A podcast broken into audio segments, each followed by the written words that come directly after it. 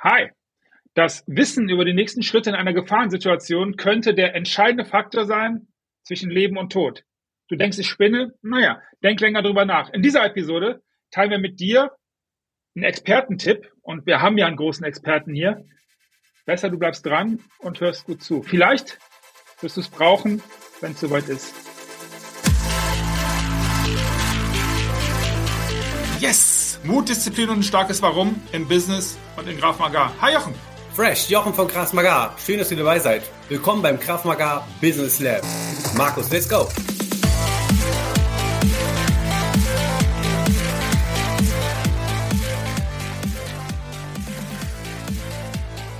Jochen, was sind deiner Meinung nach so die ersten drei Punkte, Schritte, die man zu denen man greifen sollte, die man machen sollte, die man im Kopf haben sollte, jetzt schon ganz weit vorher, wenn, und du erinnerst bestimmt die letzte Episode, du nicht mehr aus der Situation rausgekommen bist oder vielleicht deinem Bauchgefühl, wenn du nicht weißt, wovon ich rede, hör die letzte Episode nochmal getraut hast. Was sind die drei Punkte, die man ständig im Kopf haben sollte, auf die man achten sollte? Ähm, wir sprachen ja von Situationen, in denen etwas nicht stimmt die dann mhm. eskalieren oder in denen dann etwas Schlimmes passiert. Und dass da etwas Schlimmes passiert, merken wir frühzeitig. Wie können wir also frühzeitig richtig agieren? Und da gibt es ein spannendes, spannendes Tool, das nennt sich der OODA oder UDA Loop. Das ist ein Schema, kann man vielleicht einblenden mal parallel. O steht für Observe, O steht für Orient, D steht für Decide und A steht für Act. Das heißt, ich muss meine Umgebung ansehen, also betrachten, aufmerksam anschauen, dann sollte ich mir eine, eine Bewertung einfallen lassen, sagen, okay, das ist eine Gefahr oder das ist eine Möglichkeit oder das, so sehe, so stufe ich das ein. Dann sollte ich eine Entscheidung fällen. Ähm, was mache ich? Und dann muss ich act, muss ich es machen. Ne? Denn Hillary war ja nicht dafür bekannt, dass er vorgenommen hat, auf, auf Mount Everest zu steigen, sondern dass er es gemacht hat. Also tun. Und es gibt viele Stolperstellen äh, bis dahin, bis du es wirklich getan hast? Ich glaube, wir haben gleich noch ein paar Fragen, die darauf abzielen. Was kann mich daran hindern, das Richtige zu tun? Aber die Idee ist folgende. Wenn mein, der Angreifer oder der Aggressor ähm, reagieren muss auf mich, statt dass ich auf ihn reagiere, habe ich einen großen Zeitvorsprung, einen Moment, einen Überraschungsmoment. Äh, Action beats Reaction anytime. Also Aktion mhm. ist besser oder schneller als Reaktion. Ich mache ein Beispiel. Ich stehe auf einem Konzert. Das war ganz konkret ähm, DJ Premier äh, in, in, in, in Kreuzberg.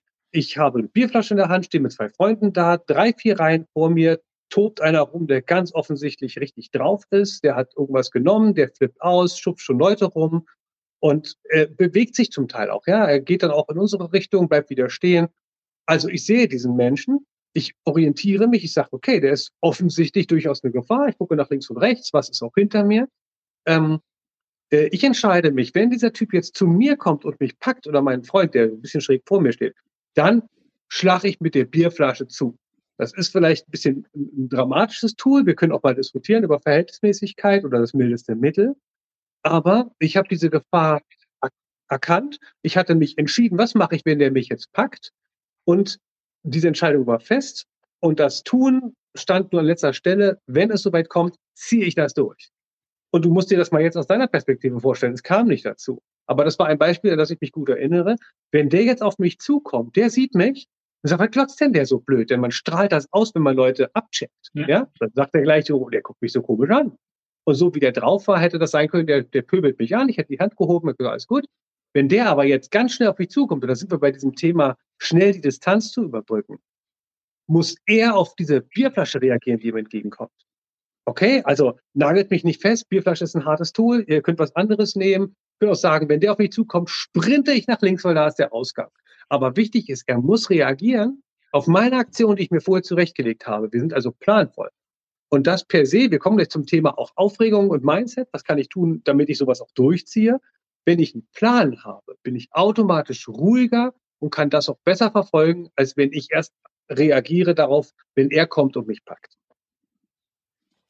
Hier übrigens hast du, wenn du dich jemals gefragt hast, was hat denn jetzt Graf Mager Business Lab, von was quatschen die denn da? Hier bist du mitten im Business, nämlich einen klaren Wenn-Dann-Plan. Wenn du ein Umsatzproblem hast, dann wirst du Folgendes machen. Mal davon abgesehen, dass das mit dem Thema Marketing schon so ein voriges Ding ist, aber viele deutsche Unternehmer gerade machen, wenn ich ein Umsatzproblem habe, dann mache ich Folgendes. Das Problem ist allerdings, dass meistens dann nicht dieses dann kommt, sondern naja, dann warte ich noch ein halbes Jahr, vielleicht wird's ja besser von alleine. Oder ich äh, meckere darüber, dass die Steuern zu hoch, die Gebühren zu nervig, die Politik zu kacke oder was auch immer ist. Du bist hier mitten im Graf Mager Mindset. Aber lass uns zurückgehen zu dem Thema, okay, ich möchte gerne mit dir diskutieren, welche Schritte sollte man unternehmen, um eine Gefahrensituation zu deeskalieren? Und, und das wichtige, die wichtige Frage ist im Grunde, wir sind beim Mindset, ist es dann überhaupt noch eine gute Idee zu versuchen zu deeskalieren, wenn es offensichtlich schon zu einem Problem gekommen ist, in irgendeiner Form? Bei Deeskalation, da könnte man übrigens eine eigene Folge nochmal draus machen, weil das ist ja ein Riesenthema eigentlich. Bedienen wir uns einem Element, das wir normalerweise auch nutzen, ne? Sprache. Wir werden erzogen, Gewalt ist keine Lösung löse es mit Argumenten, sprich mit dem anderen, horch ab, wo der steht, erzähl ihm, was du denkst, als Perspektiven und so weiter. Und das ist auch alles gut und richtig. In der Selbstverteidigung und bei Gewalt äh, halten wir es wie folgt. Deeskalation bringt sowieso nur etwas, wenn dein Gegenüber dich als äh, vollwertigen Menschen sieht. Wir unterscheiden hier nach Rory Miller bei den Tätern zwischen den äh, Leuten, die den Affentanz machen und äh, denen, äh, die sozusagen eher als Raubtiere, als Predator gelten. Also wenn ein Mann ein Kind oder eine Frau vergewaltigt, ist diesem Vergewaltiger völlig egal, was das Kind denkt oder sagt. Ähm, wenn ein äh, jemand in der Bar zu mir sagt, also das ist meine Bar, mein Freund, dann ist ihm nicht völlig egal, was ich sage, denn der will sein Publikum zufriedenstellen, der will seinen Rang in der Gruppe erhöhen oder hochhalten und da ist wichtig, dem zu sagen, ich bin kein Gegner für dich, du hast gewonnen, ich verlasse die Bar. Wusste nicht, dass du so ein krasser Typ bist. Ähm, das ist dann auf jeden Fall total hilfreich. In jedem Falle aber wollen wir ja nicht mit der Person alt werden. Das heißt, sowohl bei dem Affentanz wie auch bei dem Predator, der wirklich nur auf Blut aus ist und dich gar nicht als vollwertigen Menschen akzeptiert oder respektiert. Geht es darum, die Zeit so kurz wie möglich zu halten, bis man entweder kämpft oder flieht. Das heißt, ich will nicht vor Ort bleiben und hinterher nach der Deeskalation noch ein Bier trinken, weil das kippt dann am Ende, der kommt um Mitternacht wieder zurück und hat sich's anders überlegt. Das heißt, während ich deeskaliere, ähm, und da gibt es einige wichtige Regeln, muss ich meine Position verbessern, um entweder fliehen zu können oder kämpfen zu können. Also als Beispiel, ich gehe, während ich deeskaliere, um den Tisch herum, habe ein Objekt zwischen uns und nehme eine Flasche in die Hand, und zwar unauffällig, habe eine Waffe in der Hand. Oder ich gehe aus der Ecke raus und sage, du hast total recht, komm, lass uns zur Bar gehen, ich gebe dir noch einen aus. Äh, das ist kein geschätztes Beispiel, weil das kann auch nach hinten losgehen. Aber ein, ein Vorwand zu finden, seine Position zu verbessern, um dann zu fliehen, das sollte auf jeden Fall ergriffen werden. Und bei Deeskalation an sich gilt, äh, nicht unterwürfig, sondern ganz klar in der Sprache, ich bin nicht dein Opfer, da werde ich nicht mitmachen, lass mich. Das ist einfach wichtig, die Haltung muss sein, ähm, bleibt aufrecht, aber vermeide zu provozieren, gutes Siezen, Hände auch dazwischen, äh, Deeskalation ist ganz toll, wenn es gelingt. Das heißt im Prinzip nur ein temporäres Aussitzen, so dass ich eine Chance habe, mich zu entziehen. Ähm, und wichtig ist auch, die ganze Umgebung soll auch sehen, du hast da keinen Streit vor, sondern du deeskalierst. Im Übrigen, wenn du jetzt äh, sagst, ähm, Deeskalation will ich mehr zu hören und wir sind auch mitten im Ego-Thema, nämlich das Weggehen ist auch gerade für Männer nicht ganz so einfach. Ja. Zwei Themen, über die wir uns noch genau widmen werden. Und wenn also jetzt ist ein guter Moment, das Ding hier zu abonnieren, wenn du da Interesse dran hast, da mehr drüber zu hören. Okay, lass uns zum Thema Deeskalation, aber auch Reaktion, und da sind wir ja gerade, jetzt bin ich angegriffen und ich bin nicht in, ständig in dieser Situation, sondern ich mache, ich fange an zu stottern, stottern und dann möchte ich auch noch ein bisschen, ein bisschen und dann mache ich auch noch so lustige Bewegungen und so weiter. Auf was ich hinaus möchte ist, gibt es eine Möglichkeit, ruhig zu bleiben? Gibt es etwas, was du uns mitgeben kannst, wie man seinen Adrenalinspiegel in so einer Situation nicht komplett zum Ausflippen bringt, weil ich glaube, das sind dann meistens keine so richtig guten Entscheidungen, die dann dabei rauskommen. Zwei Möglichkeiten. Die eine ist eine Long-Term und die andere ist eine Short-Term-Möglichkeit. Also langfristig gesehen ist es wichtig, an seinem Mindset, an seiner Einstellung zu arbeiten. Ähm, eine Opferrolle einzunehmen bedeutet, den anderen die Chance zu bieten, mich zu, mich zu schikanieren, zu dominieren. Ich gebe den anderen die Verantwortung, wie ich mich fühle. Äh, eine Opferhaltung, es darf nicht das, das ähm, ähm, Mittel der Wahl sein. Es lohnt sich zum Beispiel, sich zu vergegenwärtigen, wofür bin ich bereit zu kämpfen? Wofür bin ich bereit, mhm. das hier durchzustehen? Ich will zu Hause meine drei Kinder wieder im Arm haben, meinen Hund und meine Freundin. Ich will wieder nach Hause kommen. Ich will das hier schaffen. Ich bin stark.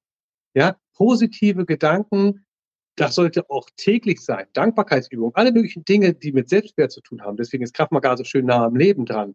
Wehrhaftigkeit bedeutet auch Selbstwert ähm, ähm, auch, auch zu haben. Ähm, das eine ist, ich brauche eine positive Einstellung. Es ist blöd, in dem Augenblick darüber nachzudenken, oh Gott, ich könnte verletzt werden. Wichtig ist, ich stehe das hier durch, ich kann das schaffen. Wehrhaftigkeit beginnt im Kopf und da ist auch der, der größte Punkt. Ähm, das bedeutet, aber, ja? Entschuldigung, das bedeutet, das bedeutet, dass, dass die mentale Strategie tatsächlich auf Long Term, das ist ja das, was du, das ist das, okay, warum, also ich, also Selbstwert, sich des eigenen Wertes bewusst werden und des eigenen Selbstbewusstsein, weil das ja, glaube ich, in so einer Situation dann auch sich sinnvoll, wenn man selbstbewusst auftritt, ist ja. es das, wo man immer dran arbeiten kann, ganz egal, Graf Magar, was auch immer, das ist natürlich insgesamt eine gute Idee, aber genau in solchen Situationen dann auch leichter diese, und dann sind wir wieder am Anfang der Frage, das ist ganz geil von dir gelöst. Dann sind wir nämlich bei wenn dann. Und dann habe ich auch keinerlei Zweifel mehr, dass ich genau dann Act mache. Korrekt? Richtig verstanden? Absolut. So sehe ich das auch. Und, okay. und, ich, und ich, ich, ich würde sozusagen an der Stelle fast mh, hm, noch ein draufsetzen. Man kann sich ja sukzessive aus seiner, du kennst das bestimmt, ähm, hier ist die Komfortzone und hier ist so ein Where the Magic Begins. Ähm, mich sukzessive aus der Komfortzone auch im Alltag herauszubewegen, mich doch zu beschweren beim Nachbarn, wenn er zu laut ist, ähm, doch zu bitten, dass jemand aufsteht, um die schwangere Frau ähm, sich setzen zu lassen, doch eine Gehaltserhöhungsverhandlung. Ähm, wenn ich es gewohnt bin, immer wieder aus meiner Komfortzone rauszugehen, werde ich wachsen und das ist auch für so eine Lage gut. Manch einer tut sich schon schwer, überhaupt einzufordern, dass die Distanz eingehalten wird. Ja, die versinken dann förmlich in sich und hoffen, sie stehen es einfach durch. Also Wehrhaftigkeit für sich einzustehen, kann im Kleinen beginnen. Jeder hat seine Stelle, an der er feilen kann. Andere müssen halt ihr Ego rausnehmen. Das ist wichtig. Und die, und die kurzfristige Maßnahme, um wirklich, also versus Glaubenssätze und Training, ähm, übrigens auch körperliches Training, damit man was hat, worauf man zurückgreifen kann im Ernstfall, ähm, ist es zum Beispiel Box Breathing. Ich weiß nicht, ob du das mal gehört hast. Navy Seals Breathing habe ich auch mal gehört. Ja. Vier Sekunden einatmen, vier Sekunden halten, vier Sekunden ausatmen, vier Sekunden halten. Ganz einfache Atemübung. Ähm, sich auf den Stuhl, auf dem man sitzt, festzukrallen, die, die Füße auf den Boden zu drücken, Muskulatur anspannen und wieder locker lassen. Und das zwei, dreimal. Das sind Maßnahmen, die helfen, in dem Augenblick wieder ruhiger zu werden und gegen Panik hilft auf jeden Fall, einen Plan zu haben, was man gerade tut. Und da sind wir wieder am Anfang. Wie du sagst, es ist ein Kreislauf in diesem Thema. Äh, wenn der kommt, mache ich das und ich bin es mir wert. Und jetzt gucke ich, ob der kommt und dann funktioniere ich einfach. Leute, übrigens, äh, Box Breathing und ich nenne das andere mal progressive Muskelentspannung. Ich könnte mir vorstellen, dass es daher kommt. Funktioniert in Business-Situationen genauso, nur so als Nebeninformation. Okay, so, wenn das mit dem Abo habt ihr mitbekommen, wenn ihr jetzt noch ein bisschen was schneller vom Jochen lernen wollt, wenn ihr vielleicht ihn als Coach engagieren wollt oder immer mal zum Thema Graf Magar ganz vorne sein solltet, nehmt einfach mit ihm Kontakt auf. Ihr findet alles in den Beschreibungstexten. Nächstes Mal, und schön, dass ihr dabei wart, geht es darum, was manche Menschen vielleicht auch durch den Kopf geht, wenn sie in so einer Situation sind, nämlich, hey, was droht mir denn jetzt rechtlich, wenn ich dem Typen jetzt auf die Fresse haue, damit ich zu meinen drei Kindern nach Hause komme. Darüber unterhalten wir das nächste Mal. Danke, Jochen. Bis zum nächsten Mal. Grüße genau.